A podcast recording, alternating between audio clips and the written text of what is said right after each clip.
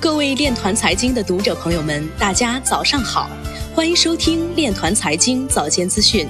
今天是二零二零年十二月十六号，星期三，农历庚子年十一月初二。首先，让我们聚焦国内新闻。国家统计局新闻发言人傅林辉表示。中国四季度生产和需求稳步回升，经济增长有望比三季度继续加快。下阶段，中国经济有望成为世界主要经济体中唯一正增长的国家。中国互联网金融协会会长李东荣在二零二零第四届中国互联网金融论坛上表示，金融业在数字化转型过程中，应在国家推进金融双向开放的既定政策框架下，稳妥有序推进资本、技术、人才、监管等领域交流合作。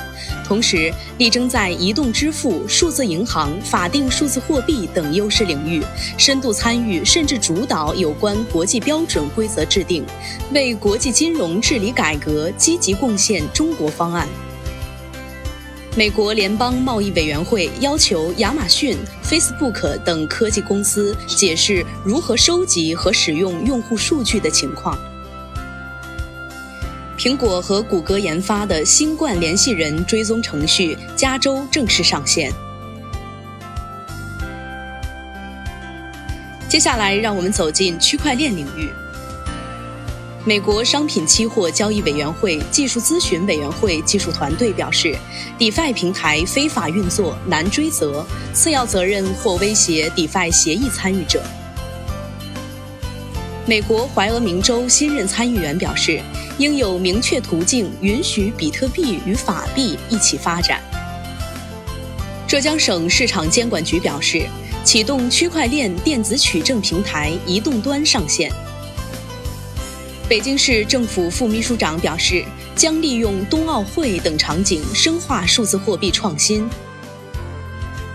超半数受访者预计到二零三零年，比特币将达到或低于两万美元。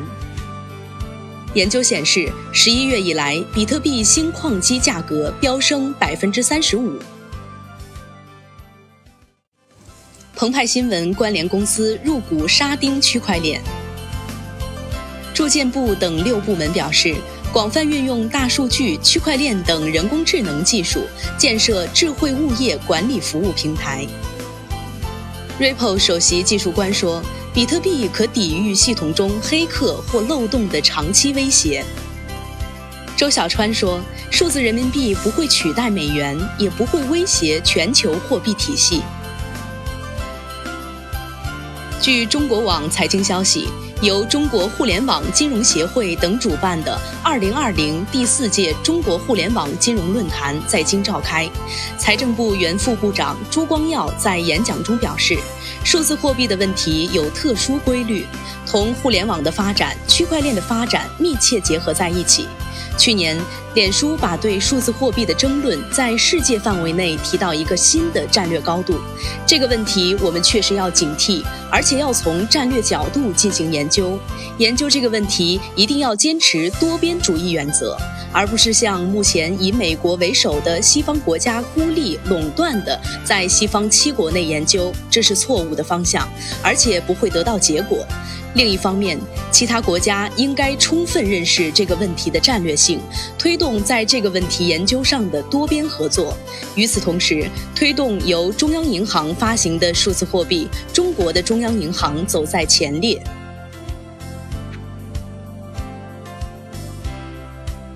以上就是今天链团财经早间资讯的全部内容，欢迎转发分享。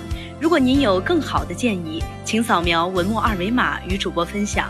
感谢您的关注与支持，祝您生活愉快，我们明天再见。